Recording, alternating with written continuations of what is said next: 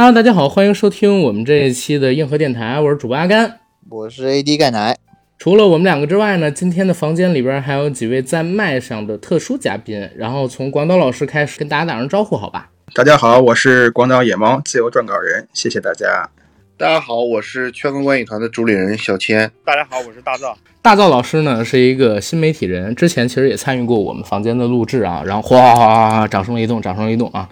这是我们今天在麦上几个嘉宾。然后正如大家现在听到的这个音频质量啊，我相信很多我们硬核电台的老听众已经知道了。今天是我们直播回听的录制场啊，对吧？我跟 AD 呢在 MacLab 上边组了一个局。邀请了我们几位的好朋友来聊一聊刚刚官宣了嘉宾的综艺《披荆斩棘的哥哥》啊，今天我们来聊一聊这三十三位哥哥的履历还有八卦，因为我嫌我们俩不够精彩，所以就请了广岛老师，然后小千老师还有大造老师来过来给我们压场助阵。然后今天的房间里边呢，还有几位朋友啊，出于各种各样的原因，就不给这几位朋友做一个过多的介绍了。总之都是我们在 MC 上边的好朋友，感谢今天大家来到我们的房间。然后我们今天整体房间的环节呢有两个，第一个环节是跟随我既定已经准备好的问题，线上的几位嘉宾呢开展自己的讨论，还有意见的输出。在我们的讨论结束之后呢，我会开放一个上麦环节，如果大家有想针对于这个综艺聊的问题，也可以上麦，在那个环节里边和我们提出问题进行讨论。然后关于这个乘风破浪的姐姐 AD，你应该也看了我发给你他们的这个阵容表了吧？披荆斩棘的哥哥啊，不好意思啊，乘风破浪的哥哥的哦，不对，乘风破浪的姐姐的这个姊妹款叫披荆斩棘的哥哥啊，你有什么感受？快说说。之前我也零星看了一些关于这个节目就是阵容的报道啊，但我没想到他是整整请了三十位，而且这三十位的咖位都挺大。我今天最直观的感受就是你给我推了那个他的 MV，就他们不是官宣了一首歌嘛？那个 MV 里头是的，哇，有一些真的是童年男神啊，而且有一一两个明星是我小时候特别喜欢的，然后中间消失了很长一段时间，我时不常的还会在百度上百度一下他们的名字，就是看他们某某某现在去干嘛了，为什么不出来了这样的词条。当然了，中间也有不乏。一些我不是特别喜欢的，还有一些呢，我根本就不认识的新人的一些唱跳团体。我觉得他那几个呢，可能就是仿照浪姐里头像那个王菲菲，对吧？啊，王菲菲他们那挂的。嗯嗯，OK。然后我呢，可以跟大家先简单的说一下这三十三位嘉宾有谁，然后我再问一下广岛老师、还有小千老师、大造老师你们的反应啊。披荆斩棘的哥哥公布的三十三位男艺人都有谁呢？首当其冲的啊，就是前 Beyond 乐队的成员黄贯中老师啊，也是香港流行摇滚界的这么一位最具大陆熟知度的一位艺人。然后再有呢，就是歌神啊，我是歌手的林志炫老师，单身情歌也是影响了一代人。随后呢，还有这个曾经混迹在铜锣湾陈浩南身侧的好兄弟陈小春老师。还有一位呢，也是混迹在铜锣湾陈浩南身侧的大天二谢天华老师，还有一位也是曾经混迹在铜锣湾陈浩南身侧的林晓峰老师，然后还有一位呢，就是我们的大仙儿张智霖老师，还有一位呢，可能是大家没有那么熟悉，但是一看他脸，肯定都能认出来，梁汉文老师也是 TVB 的一位老艺人。之后呢，就是我们东三省的骄傲赵文卓老师。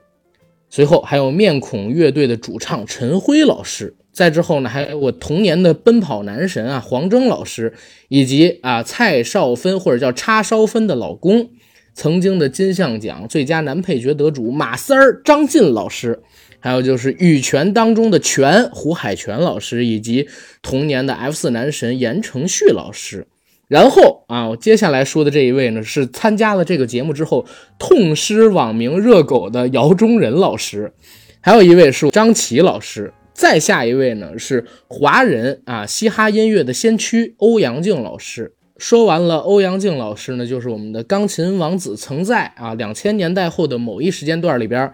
和朗朗齐名的李云迪老师。之后呢，还有台湾的偶像艺人，目前已经过气的敖犬老师。再有一位呢是戚薇老师的老公李承铉老师，还有一位呢是新晋的啊，曾经为偶像派，现在是演技派的刘端端老师。再下一位啊，是我跟 AD 非常期待他今年一部喜剧作品的尹正老师。再下一位啊，就厉害了，是只认钱啊，也只会打字的周岩老师啊，俗称盖火锅男神。位呢啊，对啊，他是这个叫什么呢？抽烟抽中华拜关二哥的一位社会人。后边呢还有一位叫张云龙啊，不太熟；还有一位呢叫李朱贤，不太熟啊。再下一位呢叫刘聪，不太熟；还有一位刘聪是 KL 啊，rapper 啊。好的啊，这块由 AD 一会儿去补充介绍。还有一位呢，是曾经参加过《乐队的夏天》第一季啊，以这个痴狂的眼线和迷人的舞姿著称的瑞奇老师。再下一位呢是高瀚宇老师，有什么作品其实我也不太熟。还有一位是麦亨利老师，也不熟。再下一位啊，就值得说一说，最近两天正好在微博的风口浪尖上啊，对霍尊老师。卷珠帘啊，然后被这个陈露老师给卷了。一会儿他关于他的事儿，咱们其实也可以展开聊聊啊。再下一位呢是刘佳啊，迪迦的迦，这位老师其实我也不太熟悉。然后再往下一位呢是李想啊，不熟悉。再下一位是白举纲，然后就是我们非常喜爱的布瑞吉。不知道为什么热狗老师痛失网名布瑞吉，他这个名字就直接在里边出现了。啊，可能是他这个名字跟动物没有关系。这是披荆斩棘的哥哥参与的所有选手的名单。我们说平均年龄呢，差不多已经到了四十岁左右的这么一个成团队综艺的成员。大家来聊聊对这个名单的感受，好吧？还是从 AD 先来，然后广岛老师、小千老师、大造老师分句发言。哎呀，就是看到这一份名单，真是满满的童年记忆，好吧？我也是，中间有几个，我刚刚不是说有一两个明星，我小时候特别喜欢吗？首当其冲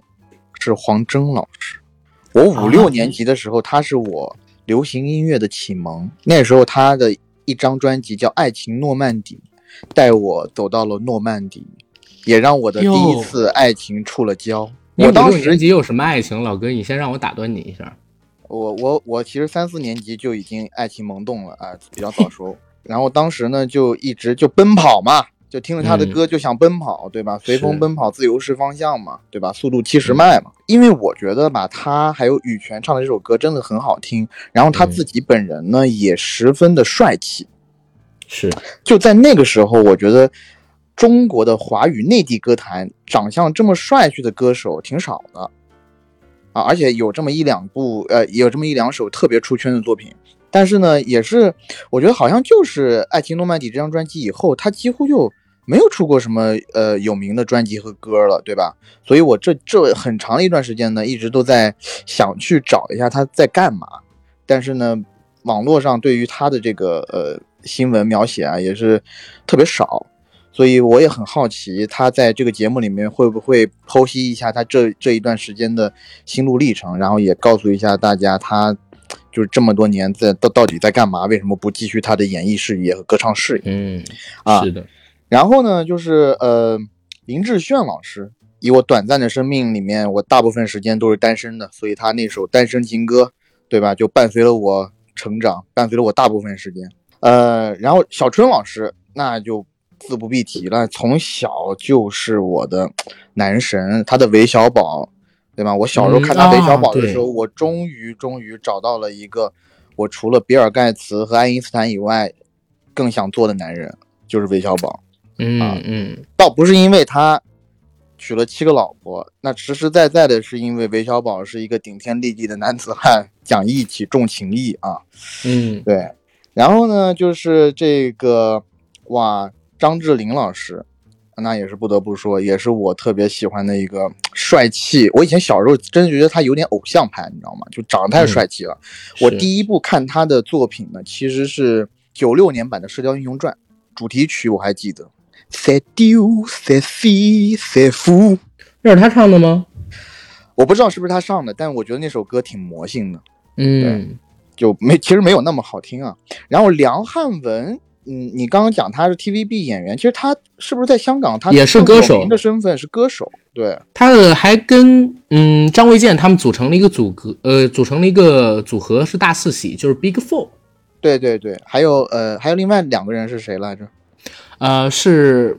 阿公苏永康和许许冠，呃，不是不是许冠杰，叫许什么的，就是跟郑秀文谈恋爱的那一位老哥许志安。啊，对，许志安。然后呢，就是这个黄贯中了。哎，当时我看到黄贯中这个名字的时候，我心想说，他要是能把黄家强请过来就好了啊。但是呢，哎 但是谁又道那欢黄个八卦家强呢？对吧？对，我知道那个八卦。对，嗯、黄家强请来，可可能综艺综艺要综艺性要大打折扣吧。嗯呃，然后赵文卓老师，赵文卓老师也是我特别敬仰的一个老师。然后，呃，我跟赵文卓老师还在一部戏叫《功夫联盟》上面有一点点小小的缘分啊，可能是他演绎上面的一个污点啊。呃，但是呢，哎，等等等，我得说一嘴啊，《功夫联盟》是赵文卓老师最近几年的演绎之光啊，最近几年的演绎真的之光假的？真的假的？他最近几不是他最近几年的别的作品你看过吗？你要是看过，你就知道这是他最近几年的演艺高峰了。啊、也没有了。就赵文卓老师以前，真的，嗯我我脑海里就几个形象，我讲了他，一个就是黄飞鸿，一个就是嗯法海，再一个就是聂风。风师弟，对我觉得，就这几年真的是行差踏错吧。我觉得他演艺之路走的不是特别顺啊，当然是也收获了爱情了。牛小玲和他，对不对？就是这么甜甜，就是他们的爱情生活这么的甜美，我也是祝福他啊。嗯然后后面几个呢，其实我呢就感觉不是特别特别大。那尤其像什么陈辉啊这种，呃，面孔乐队，虽然他是老资格啊，也让嗯唱歌什么的，但我对他有的时候唱歌时候，呃，陈辉老师是他这个年纪的大陆的摇滚的主唱里边保养的最好的，我只能这么说。嗯，好，呃，然后呢，胡海泉老师啊，对对对，胡海泉老师和言承旭老师我也是很喜欢的嗯，啊这两个，但我没有太多好提的。胡海泉老师就羽羽泉嘛，对吧？羽泉，另外一个人现在嗯没法提了，但是呢，他们的歌也是伴随我成长，几乎每一首歌都是我我很我很喜欢唱，就是进到 KTV，就是进到我的那个绝对领域以后，只要点到他们的歌，那就是你就你就等着你的心被我俘获就完事儿了啊。方然后心纵火犯 AD 钙奶，哎，没有那个不也不敢也不敢啊。嗯哦，然后热火也是五六我又吧，哦热热狗，sorry，五六年级的时候我就听了热狗的那个个专辑，也有几首歌我是从小听到大的，什么一零三零听过没有嗯，听过，但是我哎最喜欢他那首还是《平民百万歌星》。啊？那个是他第三张专辑了。嗯啊，我我其实不是呃第三还是第四张专辑吧，我我其实比较喜欢他之前的作品，有《绿岛小夜曲》啦，《安可》啦，就这几嗯首是我很喜欢的，我可以从头唱到尾的，而且就是节拍特别好啊，拍子特别好，就某某某已经被刑拘的老师之前讲的节拍啊，节拍特别好，呃。然后呢，对张琪老师呢，就是长得真挺帅，但我真是觉得欧阳靖老师那也是我们华人的嘻哈之光啊。然后后面几个我就我我真的说不上来了，就是我对他真的没有太多感觉了，包括 KL 刘聪啊什么的 Bridge 啊都比较一般吧。哦，然后我其实我还想讲一下霍尊，就是他的爸爸我是很喜欢的啊。妹妹啊对，哎哎，不是妹妹，你坐船头是吧？那个什么抱一抱，抱一抱，那是大花轿。啊，大花轿是他的，对对对，我是没嗯想到长得那么，对吧？粗狂的一个男人可以生出这么秀气的儿子，行吧？然后再就是几乎算如果做主演就是票房毒药的张晋老师，呃，他 他呢，我还嗯，我我敬佩他的武艺，但是呃，演技也是有一点浮夸。然后他和他的老婆蔡少芬一起拍了一部戏叫《十吨刺客》。好多年了还没上，我也是十分期待啊！不知道什么时候可以上流媒体平台。周岩老师啊，那真的就是把乡巴头的哔哔哔啊卖到哔哔哔啊哔哔啊，这个我那那首歌我是特别特别喜欢。然后他嗯现在就是很很正能量嘛，正能量 rapper 歌手，我觉得正能量。嗯，也不错的。而且我我我其实挺喜欢他的。如果他没有那些所谓的呃就是花心传言的话，因为我看过他和他老婆参加的那个综艺啊，我觉得他这个嗯暖男形象，说真的，我自己觉得我都做不到。而且我看他那个节目的时候，我真的有被暖到，嗯，就是没准儿收心了，没准儿也收心了。是都就就这些偶像都别来沾边儿，都别来沾边儿啊！别沾边啊，嗯得歪嘴说。嗯，对我我是在歪着嘴啊，嘴都快咧咧到耳朵那去了。呃，对，其他也就没有什么，也耗费时间比较长啊，确实这个阵容太庞大了。呃、OK，对，看看别人怎么觉得吧。对，广岛老师、小千老师和大灶老师，我刚才呢也发了三份名单给你们，你们来聊聊你们对这些嘉宾的看法。好的，那我就先说吧，我是不是位置是靠前的，是吧？对对对，按麦序来，我们好的，首先我想说什么呢？就是刚才阿甘说那个“首当其冲”那个词用错了，但是呢，这是我们电台的梗。对对对，我就想起来有一次，好像某一次阿甘他跟我说过，他们电台有这么一个梗，然后我今天就很激动，你知道吧？第一次真的在阿甘的录节目的时候听到了这个，然后呢，拿到这个名单，咱就从那个首当其冲的黄贯中老师说起吧。呃，就是因为我从小是学小提琴的，就是一直接触的是古典音乐嘛，所以我对流行音乐一直一直在高中之前就不关注。Beyond 流行的时候呢，它应该是在我上初中的时候，初二、初三的时候，那个时候班里同学基本上人手一盘 Beyond 的磁带在听。后来直到我上了大学以后，然后那个时候宿舍里面就开始想组一个小乐队嘛。然后因为我学过弦乐，就要不你去弹个吉他吧。我说那弹吉他行是行，我总得找个人学吧，也没有老师，跟谁学？同宿舍有一个小伙子，他就给我推荐了黄贯中，他说你去听听黄贯中弹的吉他啊，他可以说是当时亚洲吉他第一人了啊。当然他的评价我不知道是真是假。然后我就去看了当时 Beyond 在一九九一年举办的那个演唱会啊，可能好多九零后都不知道那个事儿了啊。举办那个演唱会，当时我就确实觉得黄贯中老师他弹吉他的时候，给人整体的感觉很放松，然后也很投入，就不像其他吉他手一样，可能上台表演的时候，不管是紧张也好啊，还是你想故意做出一些姿态也好啊，但是黄贯中就完全没有，你看到他的那个状态是放松的，他也是整个人完全投入到音乐里面的。然后我就开始追他弹的各种曲子，然后找他的各种谱子拿过来弹，然后去有意的去模仿他。但是呢，怎么说，他太强了，基本上，呃，我是模仿不来。那怎么办呢？那既然这个高手模仿不来，咱就找一个那个等级稍微低一点的吧。啊，那就可以又说到那个胡海泉老师，当时他和那个陈羽凡老师两个人的羽泉，应该是在当时比较流行的。呃，那种音乐，而且里边的吉他伴奏啊，相对来说会简单一些，所以呢，这个胡海泉老师基本上就成了啊、呃，我学吉他的入门老师啊，所以这两位老师给我的印象是很深刻。然后接下来就不得不说《古惑仔》那三位，《古惑仔》嘛，啊、很多人都看过哈，就是他主人公好几位，呃，嗯，正面的、反面的，但是恰恰这回。呃，这个节目里边啊，邀请来这三位是《古惑仔》里我最喜欢的三个人。啊，山鸡、大天二和包皮，说这个包皮没事吧？啊，没事儿，没事儿。哦正常器官没无所谓。首先说山鸡，山鸡可以说是呃我最喜欢的角色，没有之一。不是十全十美，不像陈浩南那样，对吧？冷静，特别讲义气，什么可能都是他会从一个相对来说正面的角度去思考问题。那陈浩南。呃，著名的台词儿嘛，我为什么厉害哈？嗯，仗义够狠，兄弟多。但陈小春不是啊，不，那个鸡爷不是，他可能就是在反派里边呢，相对来说他就更反面一点。他可能啊，有的时候也会发怒啊，他可能会冲动，可能会做出一些啊不可思议的事情来。但是呢，就是正因为他有这种特性，我我感觉这个角色可能会更丰满吧，所以我很喜欢他。再一个就是大天二是第二喜欢的角色，就感觉大天二这个角色，首先他很帅啊。我觉得他比陈浩南还帅，但是非常可惜，他在第四部的时候不是让那个东兴的笑面虎嘛，从楼上呃扔下来摔死了嘛，就很可惜。从那以后，后边两部《古惑仔》我就隔了很久才看，因为没有他这个角色了。结果我没想到，到了第六部的时候他又出来了，但是演的不是大天二了，已经。第三呢，就是包皮，包皮这个角色，他嗯，从一开始看的话，他会给人一个什么感觉？很怂，这个人他就不像一个古惑仔。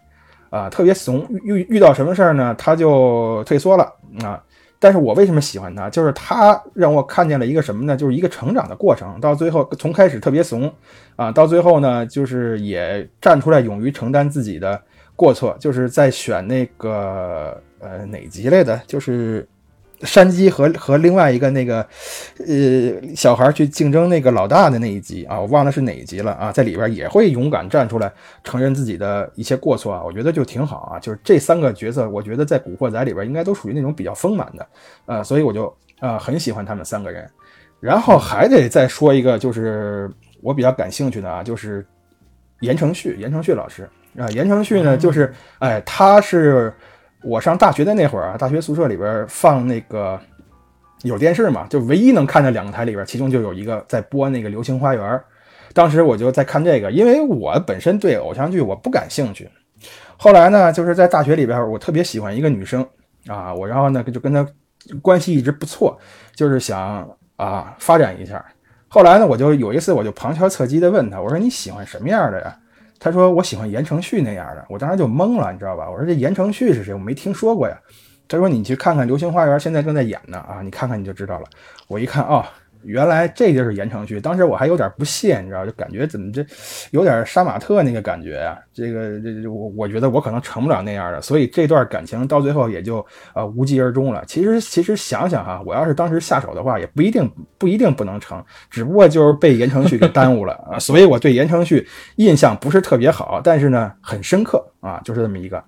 嗯，还有一个人啊，最后一个人，最后一个人就是赵文卓老师。刚才那个 A D 也说了嘛，赵文卓老师他演了很多经典角色，比如黄飞鸿啊之类的。但是对我来说，他最经典的一个角色可能不是黄飞鸿，是方世玉里边的那个反派啊，九门提督。九门提督，对对对，嗯，名字我已经忘了。他打的那一套通背拳特别的漂亮，因为他本身就是练通背的嘛。嗯啊，那套通背拳特别的漂亮，呃，动作很潇洒。我觉得在方世玉第一部的表现里，他甚至超过了李连杰。尽管他是个反派啊，最后也被炸死了啊，但是这个动作的华丽呀，然后这个力量各种感觉，我觉得都比李连杰表现的要好。然后就是最近我们可能在其他的一些平台上，比如某音啊之类的哈，会刷到一些短视频，就是赵文卓老师演的法海啊，那个著名的台词儿啊，大威天龙，大罗法咒。啊，般若诸佛，般若巴巴哄。啊，我这个没事 有的时候，哎，我觉得这个这还挺挺好玩，在哪儿？有的时候，比如说天阴了哈，我正好要出门，看要下雨，我就指着天念念这四句，哎，弄不好一会儿天就晴了。啊，我觉得这个东西真有用，你知道吧？主要就是这几位老师吧，啊，我觉得比较印象深刻。其他的，你像刚才那个谁，呃，霍尊是吧？他是火风老师的儿子，他其实我对他的印象就只有一首《卷珠帘》。别的呃没什么太多的印象，然后张晋老师嘛，就是他演的那个叶问，还有他包括他拍了一部叶问的外传，叫张张天志吧，啊，有那么一个片儿啊，就是就是这么点印象。他也很帅嘛，那打斗动作也很不错，那别的就没什么太多印象了。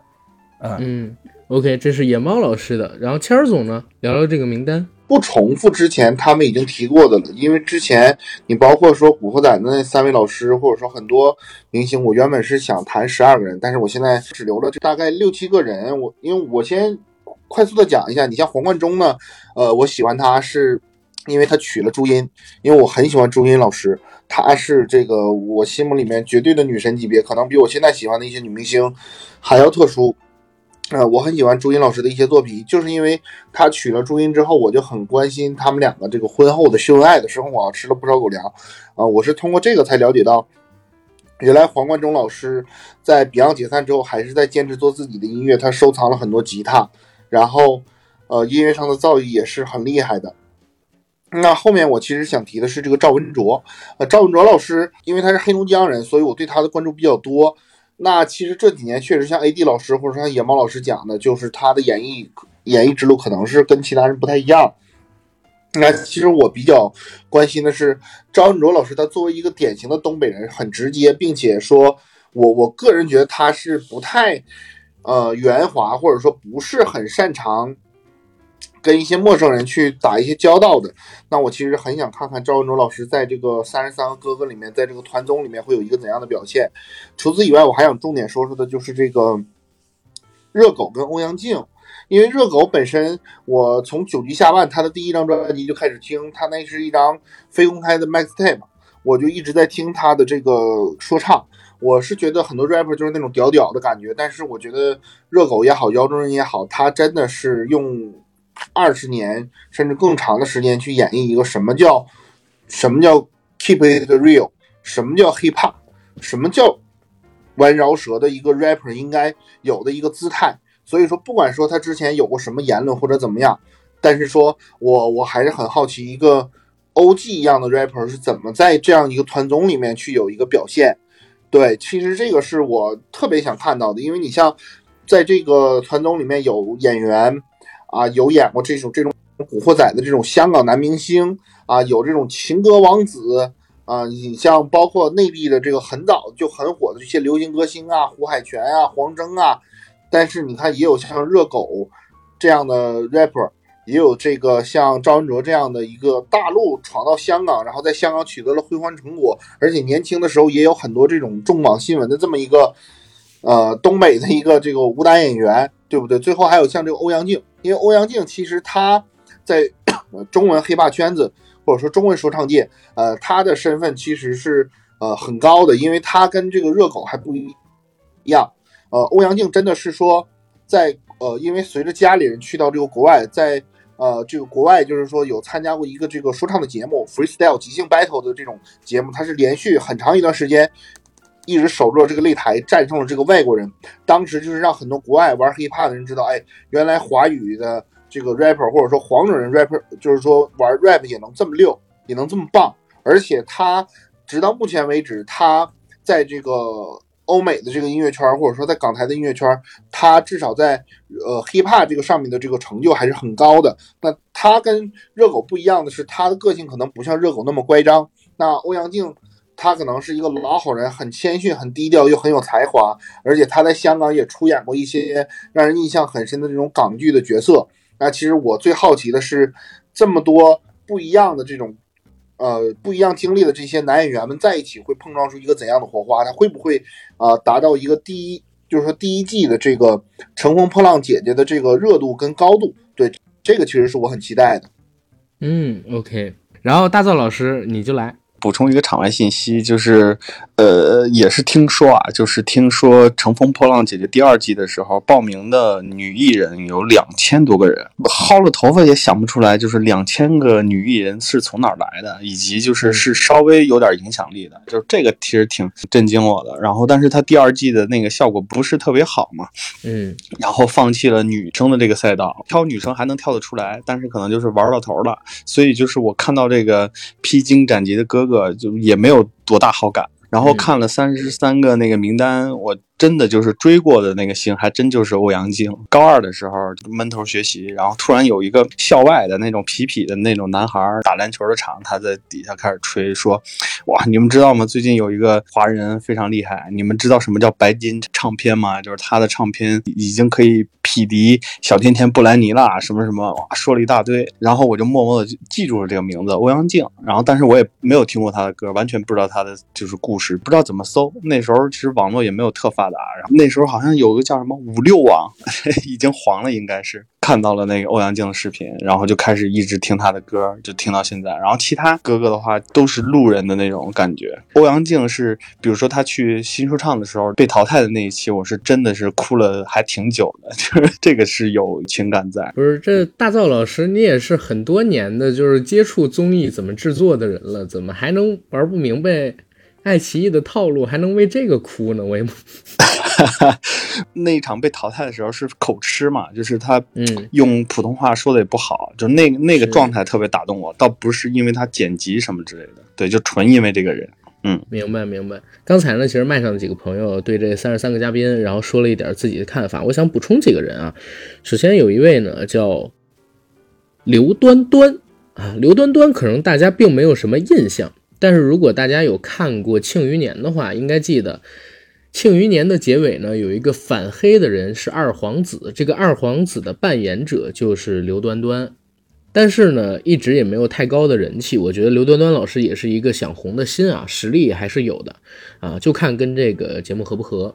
然后我自己想提一个，就是可能会是意外的，或者说黑马的选手是尹正。因为尹正，如果大家有看过他之前在《幻乐之城》里边那一场表演，能发现哦，他是跳舞出身，然后歌呢，尤其是粤语歌唱的也很不错，能唱能跳，而且在这个行业里边也有挺高的人气，人缘也不错。二零年呢，刚上了一部戏是《鬓边不是海棠红》，也是帮他做了很多东西啊。然后再之后呢，可能还有一位，可能还有一位是我想单独提一下，就是刚才几位其实都已经提到了，呃，但是呢说的不够多的是林晓峰老师。啊，林晓峰老师呢，是我自己特别喜欢的一个香港艺人，因为我小的时候喜欢一个综艺叫《蒋门人》，然后林晓峰他其实是《蒋门人》系列里边最早期，他那会儿还在 TVB 啊，没有去那个亚视，最早期的主持人之一啊，长呃蒋老之一，然后也是香港很多年的这种黄金绿叶，他和谢天华、陈小春、钱嘉乐、郑伊健五个人，从二零一零年代初。连着搞了四五年的友情岁月，其实也就是《古惑仔》系列演唱会啊。在这个系列演唱会上边，能看到这个人脱衣有肉，穿衣显瘦，舞蹈实力啊，还有唱歌实力俱佳啊。我觉得有可能也会是这个，呃，披荆斩棘的哥哥这个综艺里边的一个意外惊喜。而且最重要的一个点啊，是因为他是一个非常牛的主持人。我觉得如果他来内地，比如说。披荆斩棘的哥哥这个综艺里边来做嘉宾，他一定会 Q 场，一定很能制造气氛，让这个节目变得有意思起来。然后借着这一点呢，我正好也想问大家一个问题啊，大家觉得就是在这一次的披荆斩棘的哥哥里边，你个人最期待的选手是谁？然后说一说为什么最期待的是这个人的表现？好吧，那就说一个，那最期待的是黄贯中老师吧，啊。我希望他能够啊有所突破，为什么呢？就是刚才是哪位老师提到了，呃，黄贯中他娶了娶了朱茵嘛？朱茵她当然了，也是我的女神啊。就是当年我知道黄贯中娶了朱茵之后，我第一反应是什么呀？朱茵怎么嫁给这么一个人呀？长得这么寒碜，那除了才华之外一无所有。但是后来就是通过各种渠道就了解到，他们也经常撒狗粮嘛，就了解到他们这个夫妻的感情也很好啊。啊，所以呢，我唯一的理由就是啊，我希望我喜欢的女人，她看上的男人，能够在任何一个，呃，不管是平台也好，事业也好，都能够有所突破啊，这是我唯一的一个理由。嗯，OK，大赵老师呢？期待的话，其实还就是刚才也看了，就是你们说了 MV 的时候，在说话的时候，我就看了那 MV。我觉得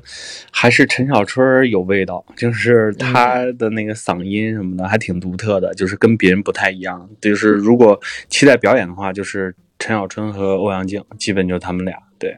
还是都是个人情感了。嗯。个人情感原因是吧？OK，然后我在在这正好插一嘴啊，因为我们今天的房间是录制房，然后我们的上麦环节实际上是在讨论环节之后，所以呢，这个想上麦的朋友们别着急，一会儿我们讨论完了之后，我会单独预留出，比如说半个小时时间让大家上麦来跟我们一起讨论。AD，你方便说话了是吗？哎，我可以啊。OK，那 AD 你来。嗯，我一个期待的呢，其实是热狗，我想看看他脱离了导师身份以后。他在这样的综艺节目里面，他到底能怎么发挥？因为，就是我小时候就追热狗嘛，然后他小时候，呃，就是我们小时候的时候，他去上过小 S 那个，呃，对，小 S 姐姐的那个，呃，康熙来了，对吧？然后你看他当时去上的时候，他是和陈冠希还有张震岳一起上的那档节目，就你看到他当时是和综艺节目是格格不入的。到后面呢，他自己和台湾的另一个饶舌歌手，不过那个饶舌歌手是个傻逼啊，呃，那个饶舌歌手一起组了一个呃，不是组吧，就是也主持了一个饶舌类的呃电视综艺节目，叫 《狗嘴不吐象牙》啊，就在那个那档综艺节目上面，我第一次认识了小人啊、蛋宝啊之类的人，但然后他再转过头来，就是到呃国内大陆的这个。中国新说唱，对吧？他有这个，他以这个导师的身份来介入，呃，等于说是一个成功人士嘛。但他现在又以这种，呃，怎么说呢？就是学员或者说是比赛者的身份，我我真的想看看他除了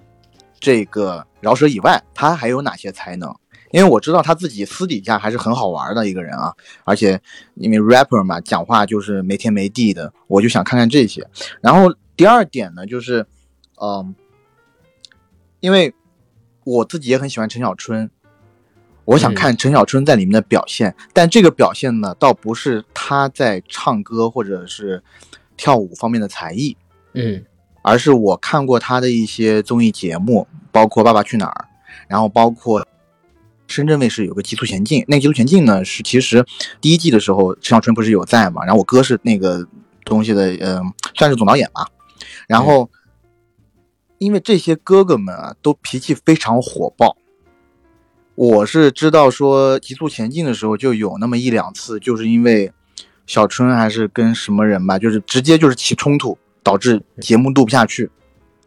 我其实是比较想看这种尴尬场面，因为我看综艺节目一大乐趣就是看这些明星的尴尬场面上面来的。我我嗯觉得都又都是男的，对吧？然后又全都是之前有过辉煌历史的，那再对吧？谁先唱谁后唱，然后如果他们排练节目的时候起了冲突，冲突要怎么化解？我我我是比较期待这个。嗯，OK。然后我其实自己说实话，刚才你们其实 Q 到了我自己特别想 Q 的几个人，就是陈小春、谢天华还有黄贯中这三位老艺人。因为如果我们的猜测没错的话，就是披荆斩棘的哥哥也有可能像乘风破浪的姐姐一样，比如说分为声乐组、分为舞蹈组、分为 rap 组，然后等等等等的，那各自都有各自的发挥。然后其实你像盖啊，像热狗，他们这两年在一些唱歌呀、跳舞啊、rap 啊综艺上边比较常露脸的人，我们已经对他这两年的表现有很多认知了。反而是像我们童年比较喜欢的林志炫、陈小春、谢天华、黄贯中这样的人，这些年看到他的综艺比较少。尤其我个人其实算是黄贯中的歌迷，我还记得在我上大学的时候，TVB 有一部被禁播的剧，被禁了几年之后播了，叫《天与地》。《天与地》里边呢有两首歌，开场曲的名字就叫做《天与地》，是黄贯中唱的。那首歌直到现在我去 KTV 里还会点。然后另外一首《年少无知》，如果我没记错的话啊，应该是黄贯中作曲的。然后这几年大家对他的印象可能都是朱茵的老公，但是其实他也是一个非常有实力的乐队成员，或者说一个摇滚歌手。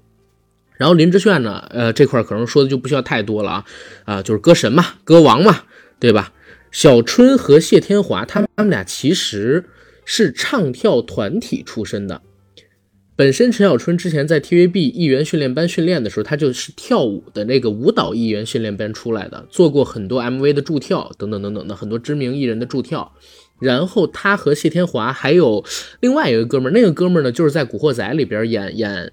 呃，哎，野猫老师那个包皮之外，还有一个叫潮皮是吧？胶皮，哦，胶皮演胶皮的那一位，第一代是第一代是朱永潮皮的，堂。对朱永棠对吧朱永堂对他，朱永堂和谢天华三个人组成了一个组合，叫烽火海。然后他们三个人呢是又唱又跳的，然后谢天华也是舞蹈艺能是非常强。当然了，后来这个组合解散了之后，小春哥自己发挥的也很好啊，以一个备胎之王的身份发行了很多畅销的专辑。杰伦还给他做过呃几首歌，比如说《独家记忆》《我爱的人》，呃，还有一首叫《犯贱》。然后，当然我自己最喜欢的《神啊救救我吧》，还有没有那种命，都是非常好听的歌。然后正好在二零年的年底，他去参加了东方卫视《中国梦之声》我们的歌第二季，跟盖还有合作，唱了几首非常好听的歌。我是感觉陈小春老师他的声线虽然年纪大了，但是呢越来越稳定，越来越有标志性。我特别期待他在这次的舞台上边会不会展现出一个五十四岁高龄的男艺人不应该有的那种跳脱的素质跟高质量的唱跳舞台啊。然后这是刚才说到的我们自己比较期待的几个艺人。然后在这儿呢，再进阶有一个提问啊，因为最近这几年大家也看到了，像是《乘风破浪的姐姐》，然后东方卫视呢，其实去年出了《追光吧哥哥》，包括就在最近两天，《追光吧哥哥》的第二季呢，也在陆续的官宣自己请来的嘉宾艺人到底都有谁。目前已经公测，呃，目前应该是已经公布了三位啊，具体是谁我忘了，热度完全被盖过去了。直到现在，我们关注的芒果台在。披荆斩棘的哥哥之外，他还有两档综艺。第一季呢叫元气满满的哥哥，第二季叫牛气满满的哥哥。最近这种中年艺人，无论是男是女啊，本着一个成团的理想，组到一起进行唱跳、表演、竞演，最终组成一个组合的形式的节目有这么多。大家来聊一聊，为什么披荆斩棘的哥哥啊，在已经有浪姐的热度、珠玉在前的情况下，还能引起这么多的关注，聊聊自己的看法。这一块呢，我就不按麦序来，呃，邀请大家讨论了。大家闪一下麦，谁想发言，我可以让谁先说。那我先来吧，那个阿甘。嗯，我不知道这么表达是不是正确，但是我感觉呢，就是因为之前很多综艺，呃，我也被安利过很多综艺，但是看下来之后啊，可能呃，多数都是属于那种小鲜肉啊，你比如说糖果齁齁甜那种的啊，都是那种小鲜肉，所以呢，可能会有一种什么感觉？现在的男艺人啊，现在都有一点有都有一点那种令和伪娘的感觉啊，都不是过去的昭和男儿了，所以可能这种风气下去的话啊，对对。看这个节目的人可能影响会比较大，所以呢，就找一些呃过去这些比较有男人味儿的这些呃老的男艺人来，对吧？然后让他们看看，就是真正的这种啊男人味儿是什么样的啊，看看真正的男人应该在做些什么，然后他们的风采啊，他们为什么能够给八零后、七零后、八零后啊，甚至九零后留下这么深刻的印象，到现在还经久不衰。啊，我觉得是不是会有这么一个原因？但是我个人是比较愿意相信这种理由的，就是因为之前那些呃乱七八糟综艺，我真的是看不下去。呃，有一个就什么，就是就是糖果齁甜那个节目那个综艺，我还曾经真的二零二一，对对对，我还真的认真看了两期。呃，真的是看不下去，就是强忍着看。是为当时为什么看？是为了跟呃另外一个老师做一个节目，然后是为了跟他有共同语言，我就故意逼着自己去看的。但是你让我让我自己看，我肯定不看，绝对看不下去，就是一点兴趣都没有。你看他们在上面唱唱跳跳，哈，就觉得自己好像是。不是落伍，而是感觉自己这一身的力量啊，没有地方去，没有地方去展示，就好像以后呢，我可能啊，通不管是通过什么方法也好，把自己瘦成跟小鸡子似的啊，这样的形象去示人，可能会更受欢迎一点。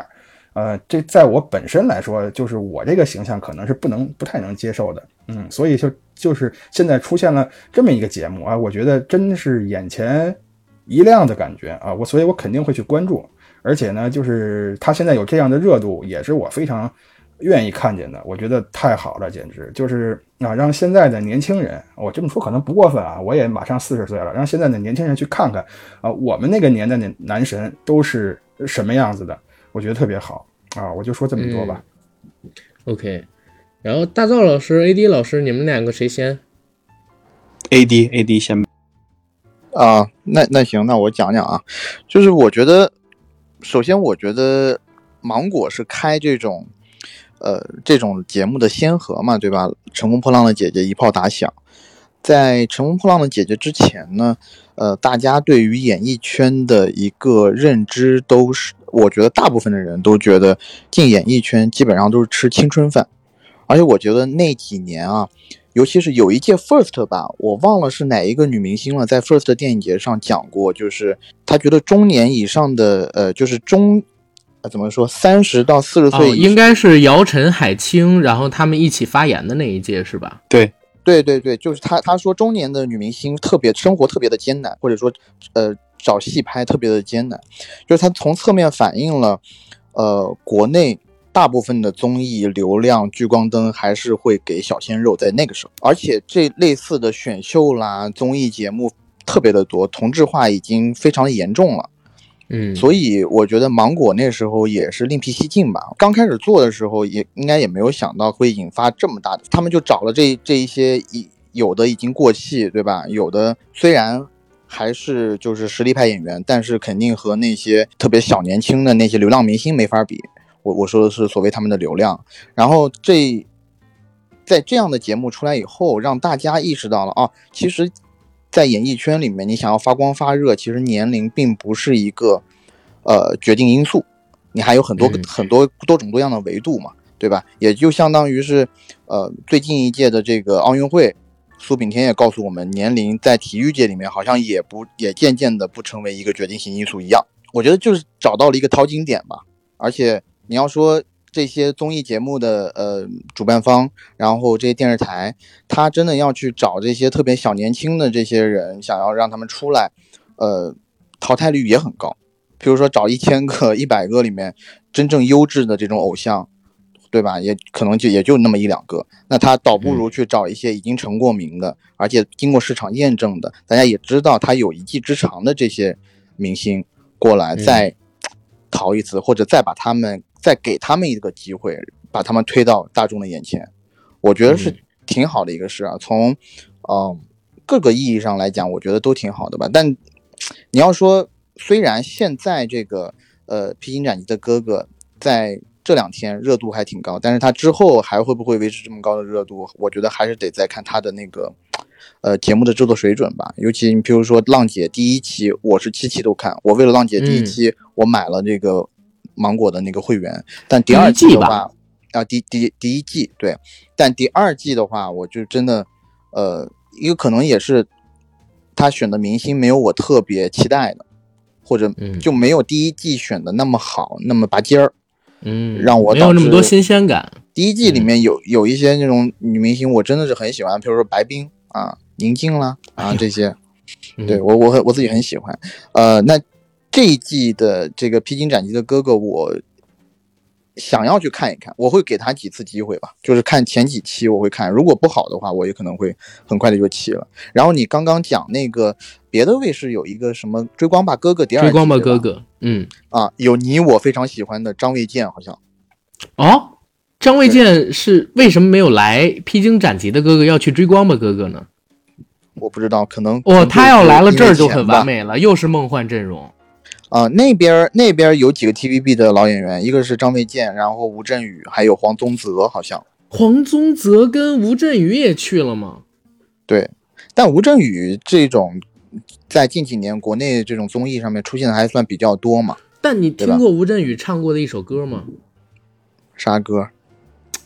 长江、黑龙江都是我的江，拉屎不洗手，真的不是人。哥哥妹妹好了可以了太长了啊太长了好的，好的，好的，好的，嗯嗯，好的，好的，呃好的，嗯没有听过。对，嗯。好的，好的，呃，然后还有什么要补充吗？没有，让大灶老师来聊聊。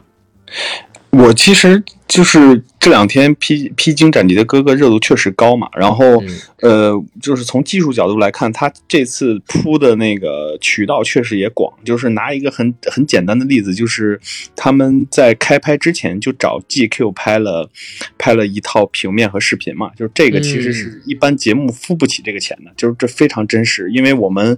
呃，我们杂志是和第一季是和不是和第一季的那个《乘风破浪的姐姐》合作，就是我们为什么能插进去呢？是因为他们，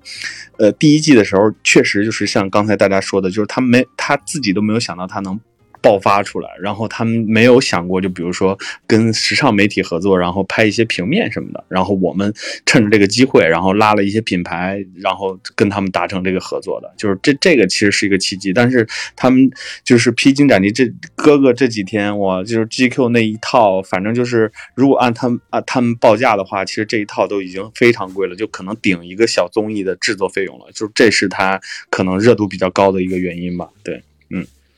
明白，因为我自己觉得，就是最近几年，为什么像是浪姐啊、跟披荆斩棘的哥哥，包括追光了吧哥哥、元气满满的哥哥、牛气满满的哥哥，他们都出来了，就是因为最近这几年，大家会发现，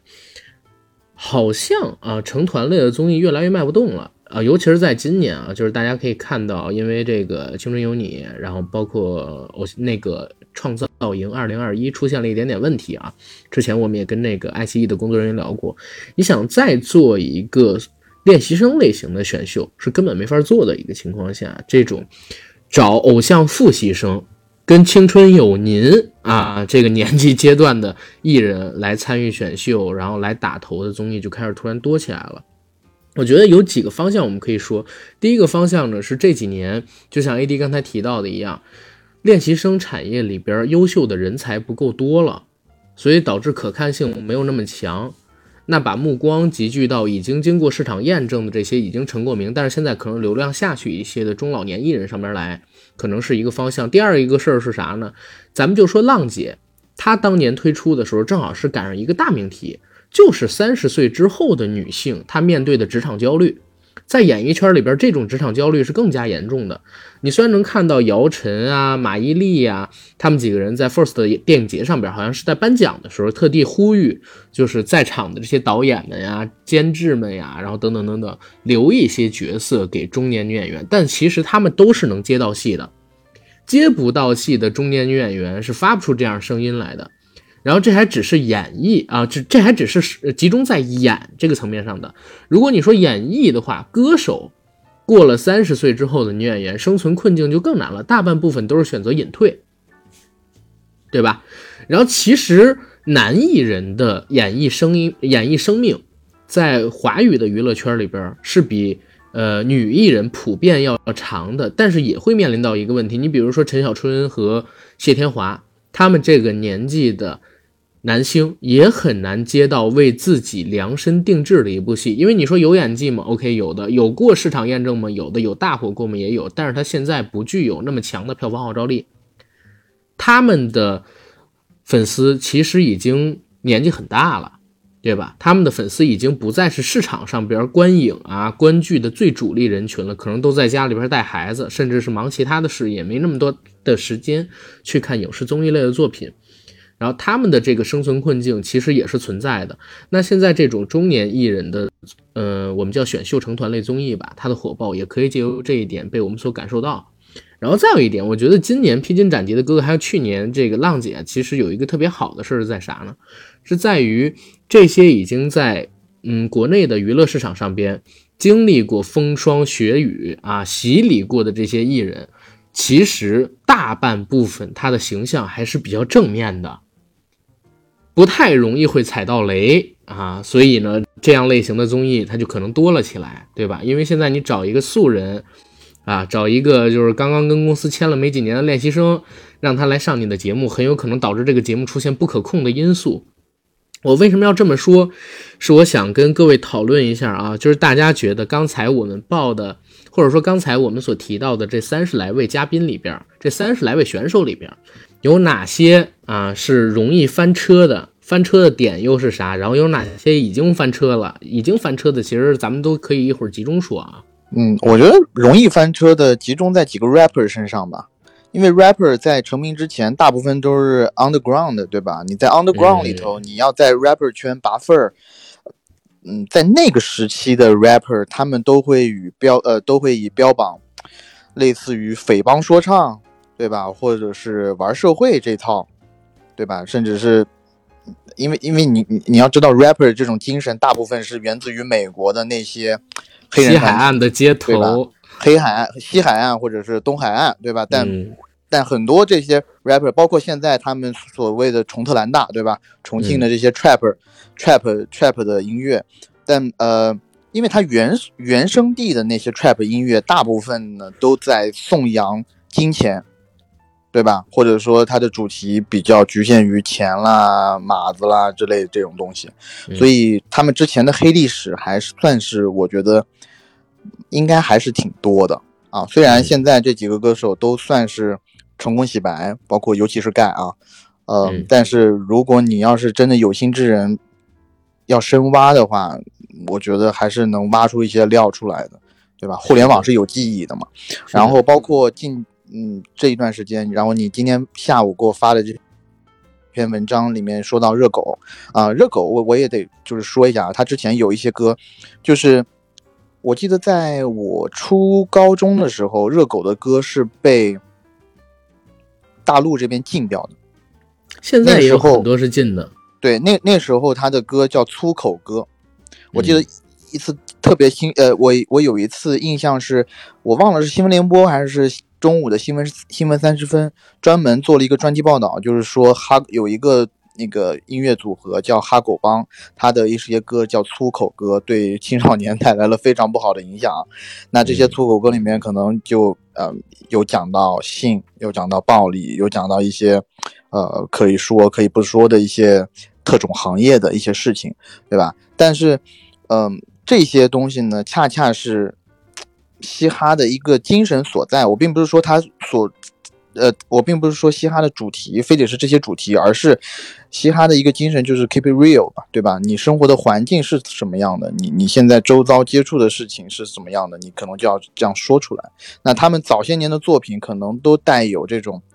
强烈的反叛，或者说是对社会底层的一些描写，啊，我觉得这个还是比较危险的。如果有好事者把他们的之前的作品拿出来，逐字逐句的这样上网去发出来的话，我觉得嗯，以现在的审查标准来讲的话，嗯，这几个 rapper 确实有一些些的危险。其他的，我觉得我不能说翻车啊，就是有一些风险的。我觉得港台艺人这几年会比较，就是走跳的时候会要多加小心。就他的言论啊，如嗯，就像之前小 S 这个事件一样啊，我不去评论这个事件啊，但我我个人还是比较喜欢小 S 的啊，我也我也相信小 S 如他所说的，他不是那样的一个人，你知道吗？但他你知道，就是港台那边有一些俗语和他们一些讲话的方式是和我们大陆这边不太一样的，那有一些俗语说出来呢，可能会被误解成为另外一种意思啊，我我觉得这个是要小心的。那。至于其他的就是公序良俗、私生活方面的事情啊，这个可能我也没有这方面的这个呃怎么说八卦啊，可能这个要问问大灶老师吧。大灶老师跟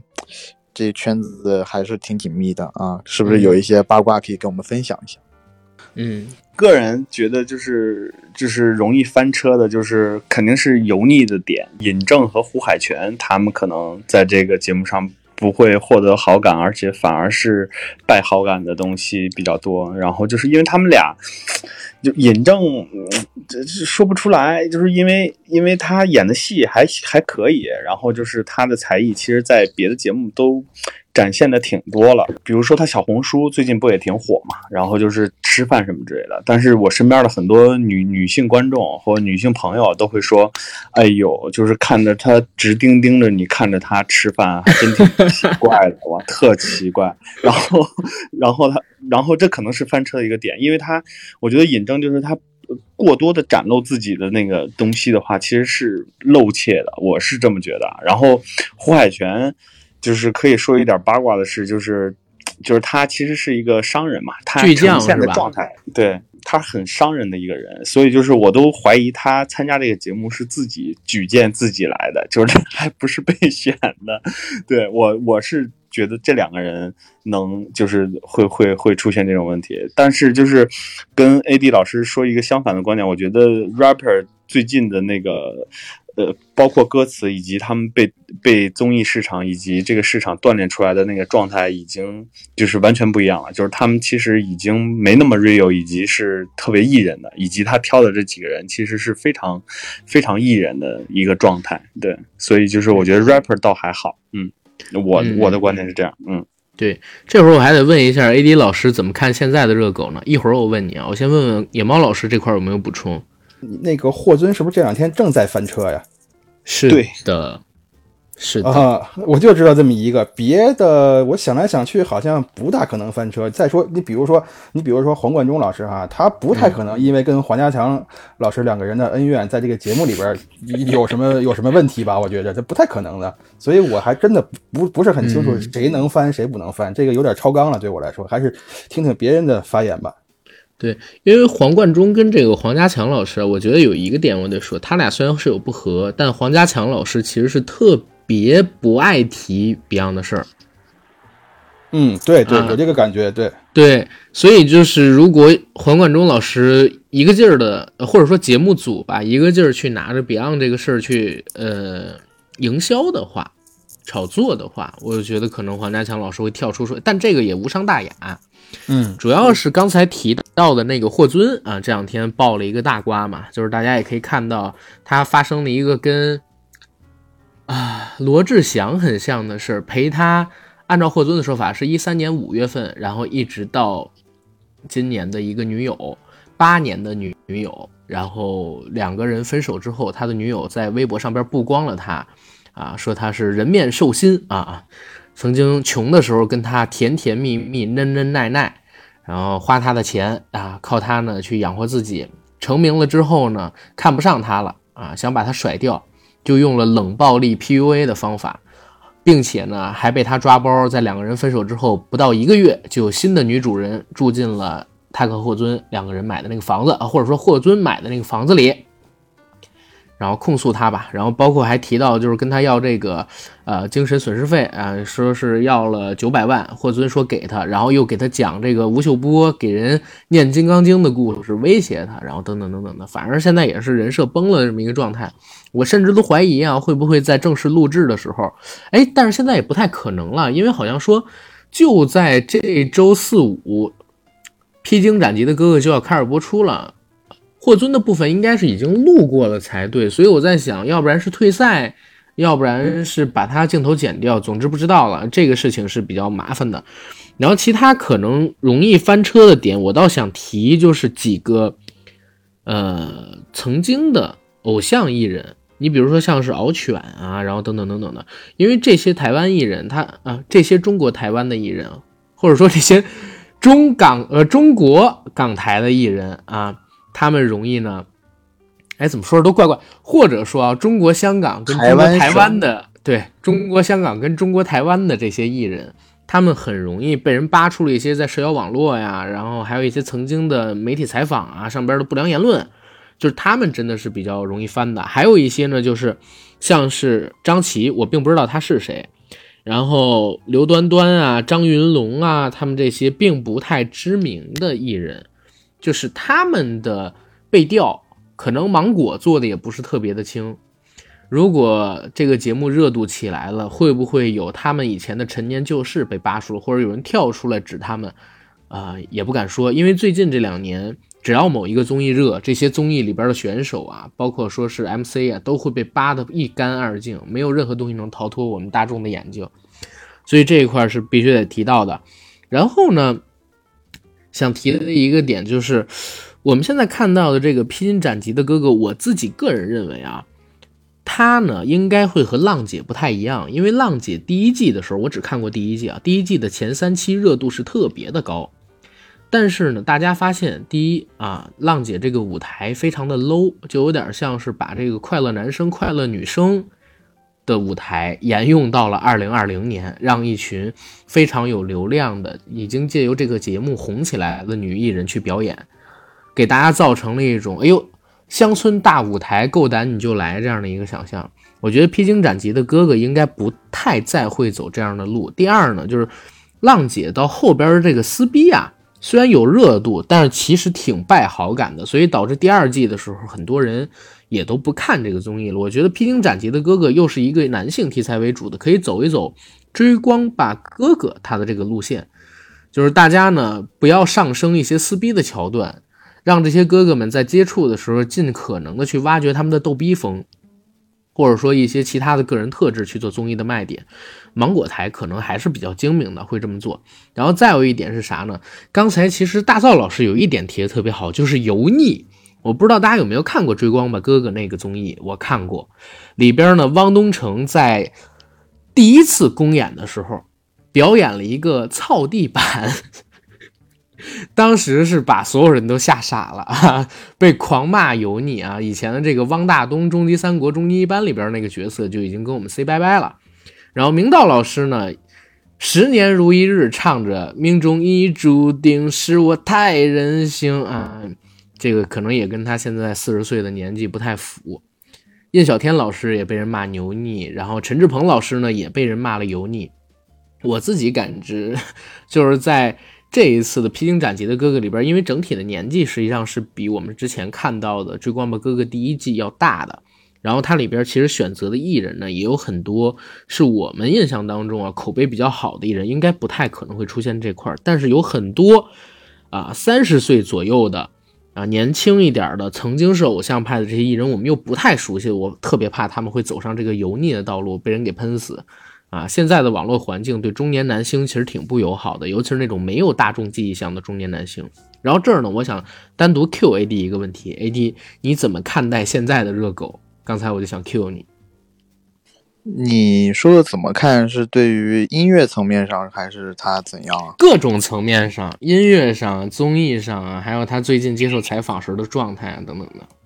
呃，音乐层面上，其实说实话，他在那个差不多先生以后那张专辑，就贫民窟百万歌呃平民百万歌星那张专辑，我就已经基本上不听了。他不代表你，也不代表我了，是吗？就是他的音乐已经定型了，而且他的。rapper，呃就是他的 rap 的那个 flow 啊，还有他韵脚已经不太能跟上这个时代了。就是他，因为他比较 old school 的那种嘛，对吧？嗯呃，还是拼韵脚、拼歌词、拼 flow 的，但是，呃，他的韵脚都算是比较简单的吧，和现在国内一些特别特别能拼韵脚的 rapper 相比，呃，而且 flow 的话也偏向于老派了。就如果你要拼 flow 的话，肯定拼拼不过那些什么 Lu One 啊，嗯，对吧？盖然后拼什么嗯，对盖，然后台湾那一批，但我自己个人我还是很喜欢看他，呃，讲话聊天，因为他其实，在台湾呢还有一一些综艺节，就是上过一些综艺节目，包括我这里可以跟大家推荐一个，呃，聊天式的综艺，在网络平台上播出的，就是那油管儿上面有叫《有够难约》，在这个里头呢，你可以看到呃蛋宝、国蛋。还有那个满人，然后嗯他们一起就是主要就是就这三个人啊，一起去寻访，呃，就是台湾说唱界这一路走来的嗯这一些个大神啊，中间有一集就是和这个呃热狗聊，然后我觉得他其实挺真的啊，就是在那个呃综艺里头，他就说了，他其实。在台湾说唱圈子里面，他不讳言的讲，他其实混的算很好的。如果以赚钱度来讲的话，然后他其实也讲了，他希望他自己周边周围的这些小兄弟都可以走起来，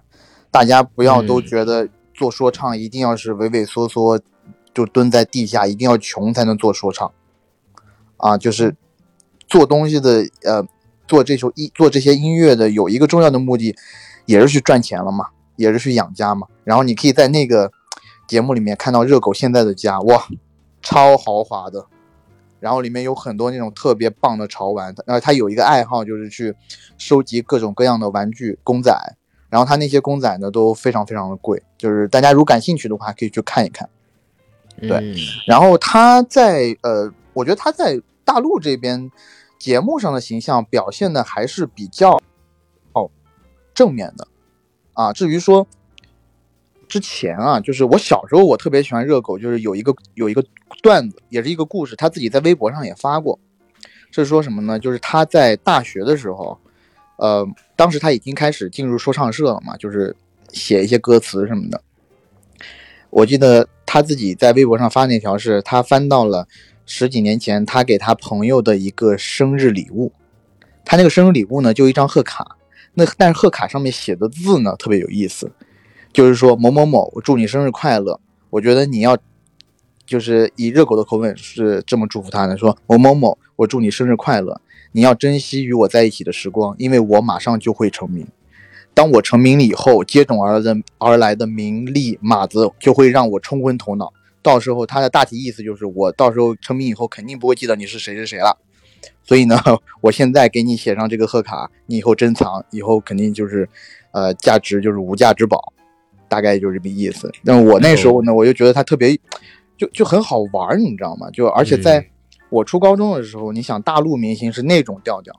对吧？？你港台明星，其实大部分的港台明星也不是他这样的调调，是的，所以他但是你就感觉他很 real，但是时间过了这么多年，你发现他是真 real，说的居然是真的。呃就是就我觉得我觉得也挺 real 的，而且他譬如说，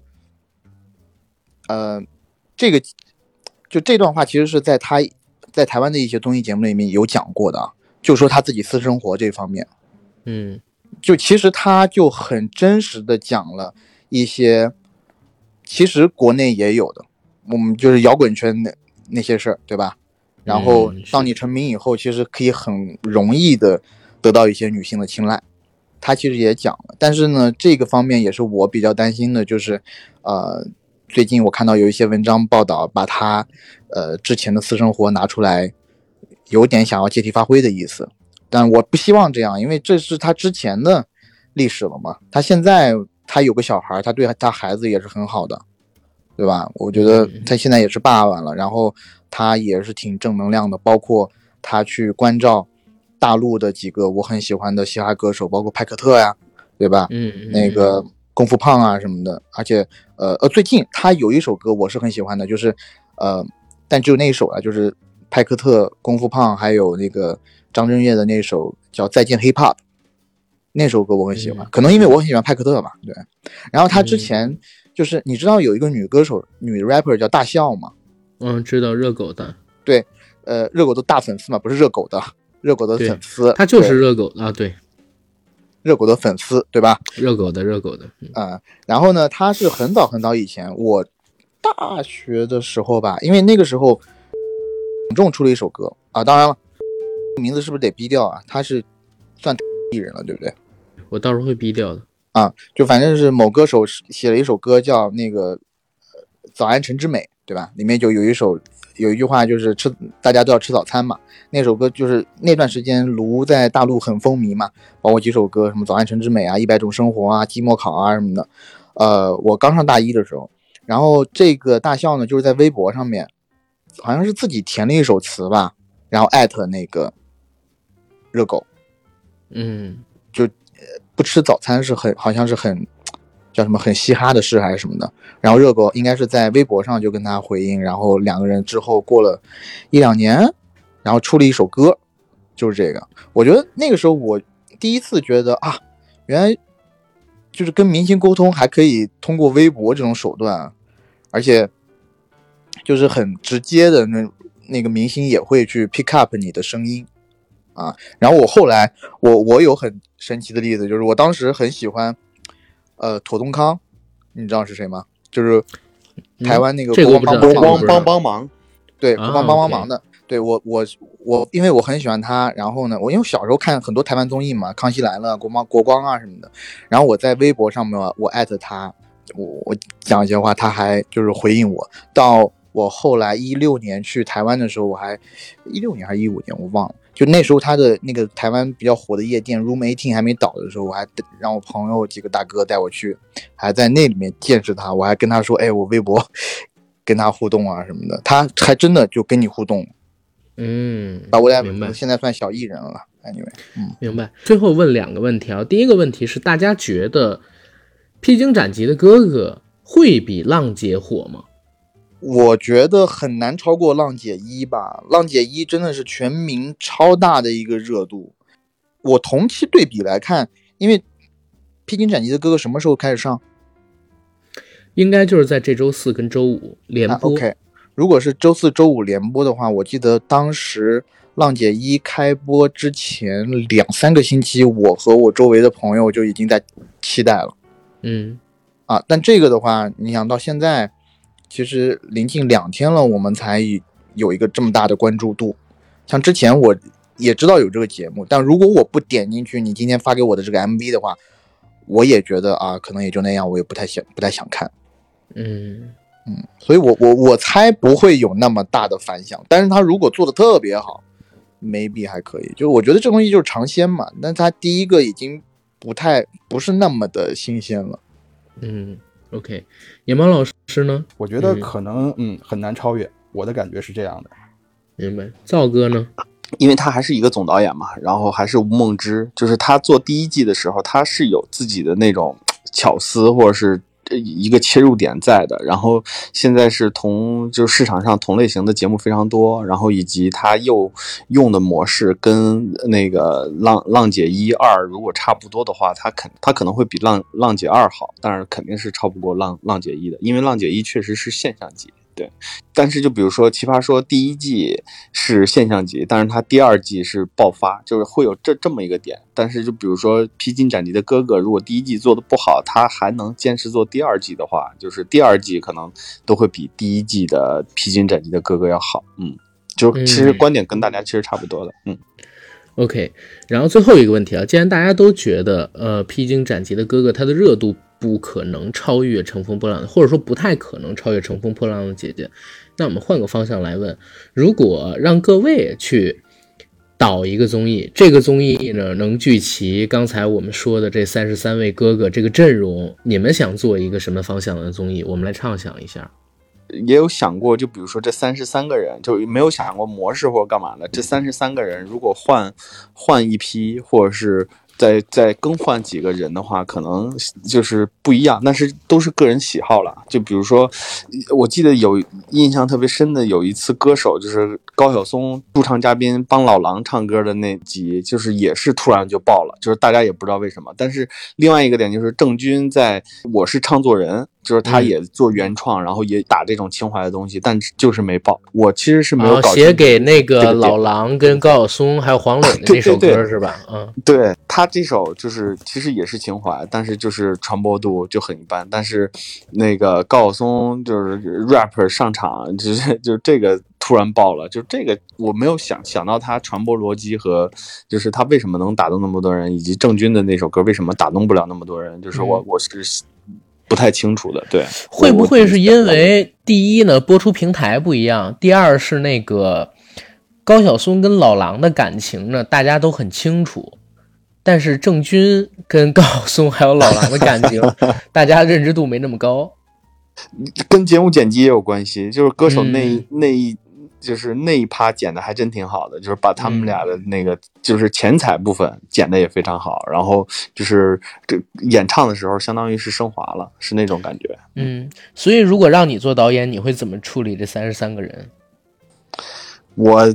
我我还真没想好，先听老师那个其他两位老师解答，然后我再想想。嗯，好，OK，这儿正好加一个八卦啊，就是当时呢。老狼老师在结尾的时候那段 rap 本来不是想请高晓松唱的，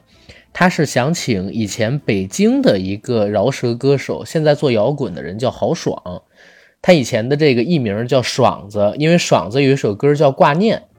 然后当时呢是想让他来和自己唱的，但是爽子呢没有被批，所以后来换成了高晓松，嗯，然后 AD 和野猫老师，你们俩谁先来？回答这个问题，要是你们聚齐这三十三个人，你们想做一个什么类型的综艺？那个，这个我对不起，我只能 pass 了。这个这看的综艺太少，这个没法畅想啊。让 AD 来吧。OK，AD 来。我讲会被骂吧？你说，你先说。没有没有，先说。哎，这是这期节目的爆点。没有没有没有没有，我我其没有，我觉得其实，因为我的话，就你知道吗？就是。嗯，非常鹦鹉，非常直男向的这种鹦鹉，不是说不是说那个动物的鹦鹉，就是说英英明神武的意思啊。然后呃，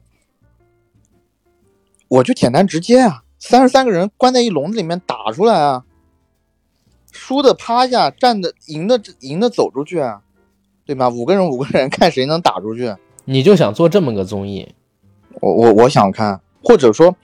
怎样调动他们。就是最真实的那一面，或者就可以触到他们的点，让他们 让他们互相产生特别激烈的矛盾的那种。我自己一直有想过一个综艺的模式，就是看到这个节目现在形式的第一天啊，是我想了这批人如果能做一个，以前老美有一个综艺非常火，其实现在好像也在做，叫《幸存者》，我不知道大家有没有了解过。幸存者我知道啊，CBS 就对对对对对，就是把他们关到一个荒岛上边去，然后自力更生，挣扎求存，通过做任务呢获得生存资源，然后最终攫取谁是最终胜利者的这么一个故事。其实我还挺希望国内能做这么一档综艺，就是由明星做的这种综艺。又有流量又有话题度，而且呢，在这个组队的期间，在他们在荒岛上生存的这个期间里边呢，你还能做出各种真人秀的噪点来，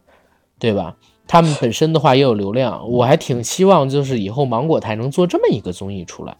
啊。但有一个问题就是说，嗯，幸存者他的这些驱动力在于最后剩下的那个人可以拿一百万美金的奖金，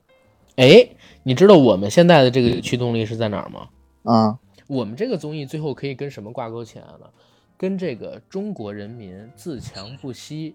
面对啊外部封锁的一个情况下，内部坚勇求存，勇于突破，最后呢完成内循环，繁荣富强，知道吗？这个大概念是有的。我相信这些艺人来参加的时候，肯定都已经背着毛选，然后接受我们爱国主义教育，已经燃起来了。不要通告都行，你后边这一百万有什么意义？对他们，而且。其实说白了，只要能有流量的话，给这些艺人不管多少通告费，像他们这个看一线的男艺人，不是那个去挑综艺，就是自己开发综艺，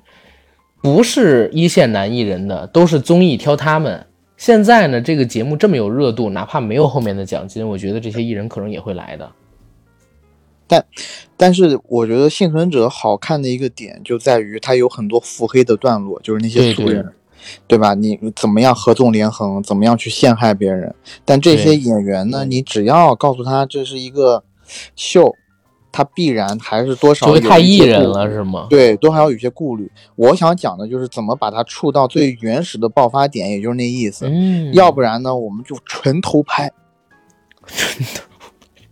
纯偷拍，那那全是偷拍，就是买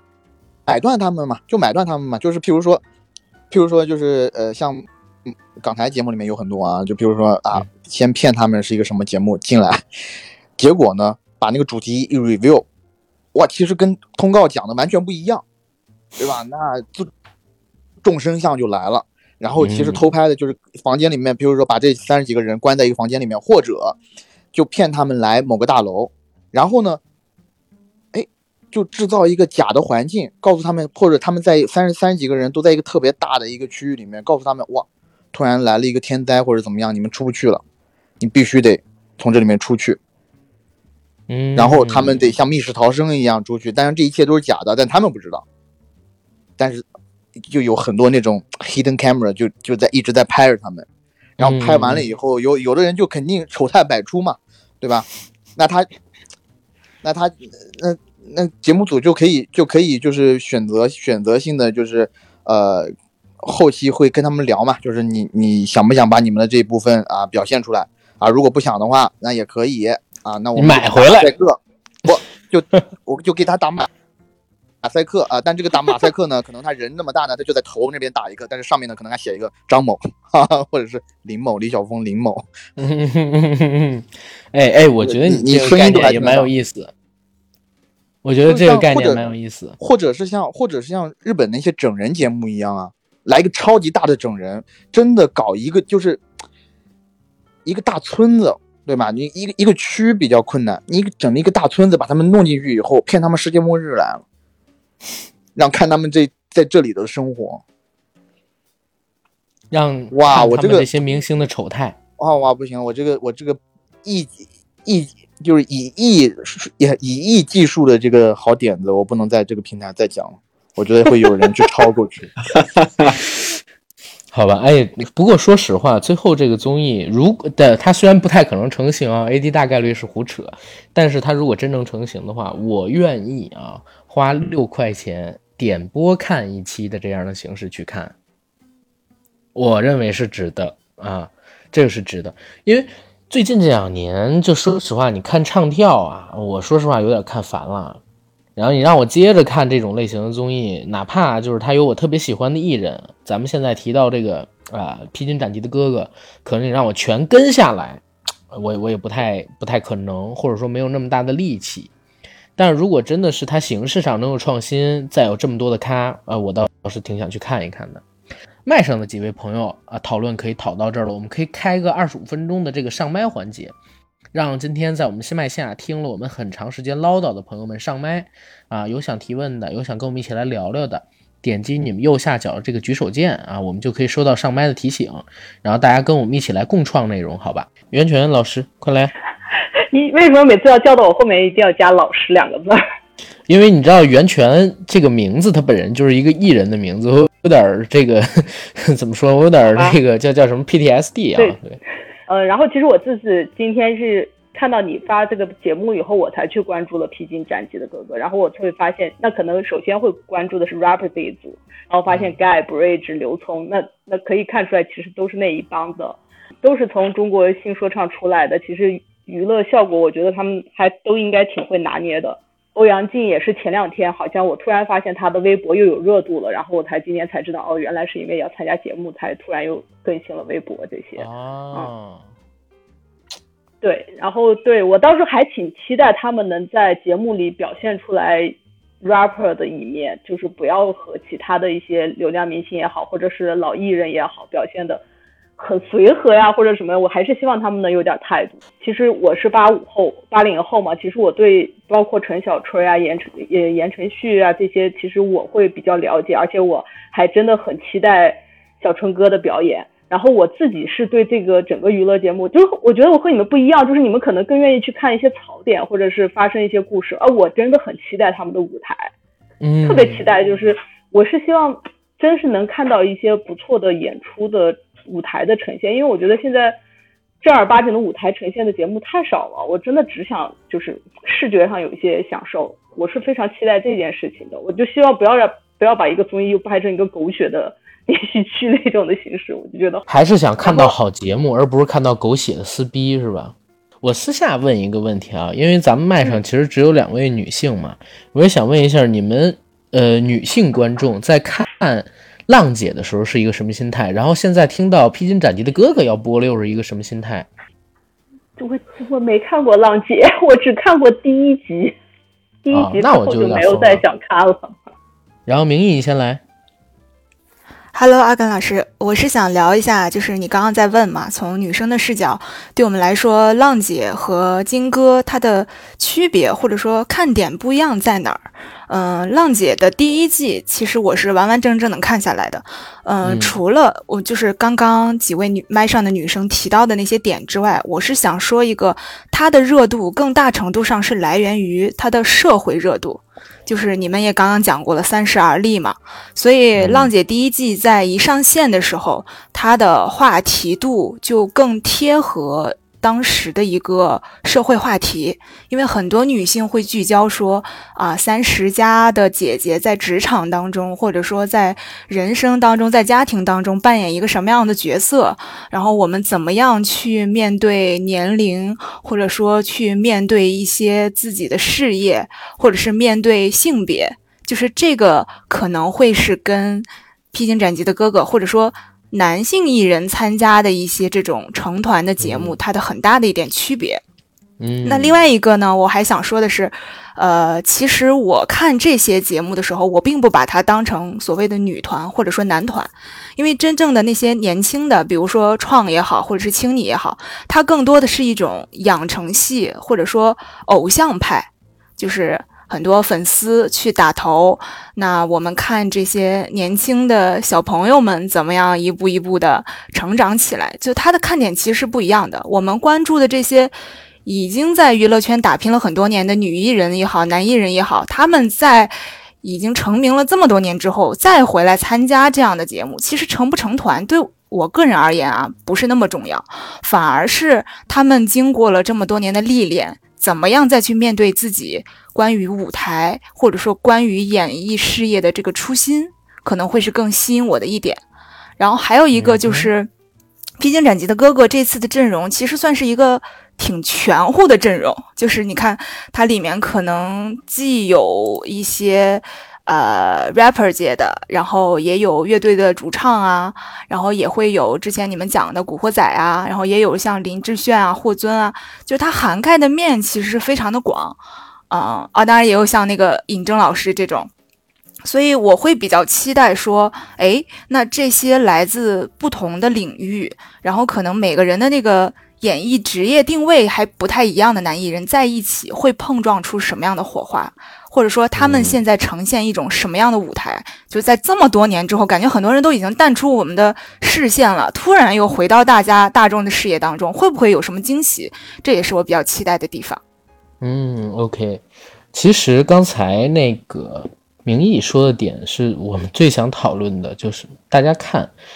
浪姐的时候，更多的是来自于一种社会议题上的热度啊。三十岁立，这些女性要怎么继续自己的生活？面对事业上边的一些掣肘，要展开一个新的挑战的时候，她们能做的是什么？然后能带给大家怎么样的激励？这是当时浪姐一最火爆的议题的原因啊。然后我们在看现在这一季《披荆斩棘的哥哥》的时候，好像更是以一个综艺的角度去干，而抛开了很多的社会议题。因为就像刚才在最开始的时候我所提到的。在国内的这个演艺圈里边，其实也不仅仅是演艺圈了，整个大社会环境都是这样的。男性过了三十岁之后，其实并不是会有年龄焦虑，或者哪怕有也不大的这么一个年纪。男性的年龄焦虑可能要到四十五岁之后，才逐渐的浮上水面，被大家所重视到。我们能看到现在在一线的很多的男艺人，何炅啊，然后黄磊啊，港台圈我们就不说了，说大陆的。基本上都是四十五岁往上的男艺人，他们依旧有着很强的话语权。所以我们在关注《披荆斩棘的哥哥》这个综艺的时候，我们可能更关注的是综艺本身，所以大家才会因为这个阵容，然后引起这么大期待，想知道他们舞台竞演会有一个什么样的表现。而当我们看到《乘风破浪的姐姐》的时候，并不是这样的。我还记得当时我们做了一期节目，就是聊《乘风破浪的姐姐》，当时我们提到的那个观点就是，我们很想知道这群女艺人。然后到了这个舞台上边之后，会有一个怎样的蜕变？能绽放出哪些超出我们认知之外的？他们本身在过去很长一段时间里边，演艺生涯里边不曾展示过的那些面，这是跟整个社会大环境的议题挂上的。但是《披荆斩棘的哥哥》其实是并没有的。提呃，所以明义这个点其实提得非常好，也做了一个很好的女性视角补充。然后菜头菜头菜头，他们这些人虽然年纪大了，但是我觉得和现在呃很多比较主流的那个审美可能。大家都比较喜欢怎么说白幼瘦，对吧？我觉得他们可能有，呃，其他更独特的魅力。我说完了，谢谢。值得去展现一下，对吧？对对对，好，谢谢啊。对，其实我我自己也是，菜头这一点也说到一个地方，就是我当看到这个嘉宾的时候，我还真的感受到了，就是老一辈的明星和现在同为流量的时候啊，不同的地方。你比如说像是陈小春。像谢天华，他们也是曾经的流量啊。当年的《古惑仔》红的时候，他们比现在绝大多数的流量其实都是要火的。但是他们表现出来一种很传统的男人味儿。你不管他们演的角色是正面的还是负面的，有有什么好的影响跟坏的影响，这个我们先不说。我只是说他们演的这个角色本身有一种很传统的，我们能感受到那种叫男人味儿的东西。但是现在市面上边的很多男艺人，他不具备这个东西。所以我才会对这个综艺官宣了他的嘉宾之后这么感兴趣，对吧？我相信很多人可能也是持有这样一个点跟态度。小千儿，小千儿，你那个直播怎么样啊？就是我觉得聊的比较轻松。其实我刚才我听你聊这个谢天华，我不知道我错过了多少，我可能得听你们这期节目，我才能知道就是大家到底贡献了哪些真知灼见啊。但是我觉得这个披荆斩棘的哥哥，就是至少说他作为这个哥哥系列的这个第一季。他请的这个三十三个男艺人里面，绝大部分还是很有话题点的。对，其实但是我我不知道你们有没有聊霍尊啊？你说霍尊会不会就是这个综艺最终的退出呢？哦，我我现在是想啥？就是霍尊这个事儿，可能第一啊，因为这个综艺马上就要播了，第一期、第二期肯定是已经录完了，所以有可能是 第一期、二期还会有霍尊。因为目前的话，除了他始乱终弃之外，没有爆出更大的黑料，但是他肯定在这个综艺里边走不远。你别管是退赛也好，还是从赛制上边怎么处理也好，肯定是要让他离开的。然后再有一点呢，可能湖南卫视本身的人也在等，是不是还有更大的一些黑料？如果要是有更大的黑料的话，可能直接就会在剪辑或者说其他方面做一点点手脚，就把他的这个脸大头贴化呀，或者说消失掉等等等等啊。我我觉得是这样。他现在已经成了一个这节目啊还没有播，但已经不可控的因素了啊。他离开这个节目肯定是必然的事儿，关键就是怎么离开，会在什么时候离开而已。我觉得你吃瓜没吃全呢。现在不是讲。说霍尊老师想学习这个吴老师，想把这个前女友给送进去嘛？不是没有成功嘛？我我我我还真不知道啊，我还真不知道，因为我关注这个事儿的时候比较早，可能确实是吃瓜没吃全。然后现在这这个事儿是警方已经发了声明吗？还是怎么样？这个事儿警方没有发声明，但是陈露她有一个闺蜜，好像是叫王萌，我要是没记错，就是王萌现在就因为陈露现在就有点崩溃，就是说，呃，可能就是觉得，呃，这个，呃，有有点难以接受这个事儿，但是她的闺蜜就是替她打抱不平，在进一步的揭露，就是说这个她跟霍尊的这个事情里面的一些一些事情，对，就是说，啊，曾经啊，这个。霍尊有找他的朋友和他朋友的老婆啊，邀请这个陈露去参加一个所谓的这个下午茶，结果就是找了一个甚至是不是太专业的律师，三个人就对这个陈露持续进行一个精神的恐吓，甚至说啊吴秀波怎么怎么样啊，你想想让他一样进去吗？或者是怎么样的？反正就是确实是有这个分这个这个这个消息传出来吧。而且我觉得，如果说陈露他是在。乱讲话，或者说陈露的闺蜜在乱讲话。那按照现在明星如果觉得自己是冤枉的，那就应该报警啊。但是你看霍尊不就写了个手写的这个这个说明吗？他没有胆子报警啊。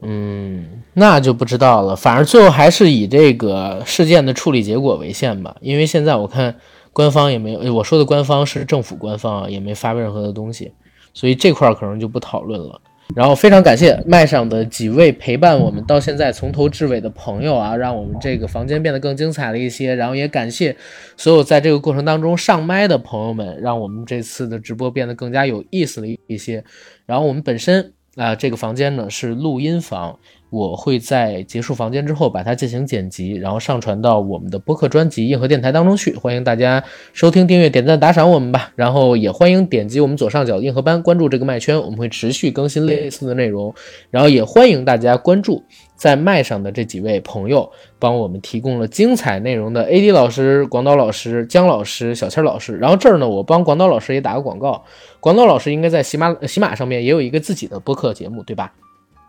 对，叫日本实话实说，跟我的麦圈是同名的。对，叫日本实话实说。然后广岛老师呢是一个旅日多年的老北京，一个非常地道的老北京，大家可以去关注一下，他的房间也非常的有意思。然后我们也会不定期的去串房。然后再有呢，呃，就是房间上现在在卖的这几位米雪莎莉、船头舵、源泉、格拉丹东还有夏明义啊，感谢你们今天帮助我们完成这次的直播。然后我们聊到这儿，房间可以关闭了。好吧，谢谢大家。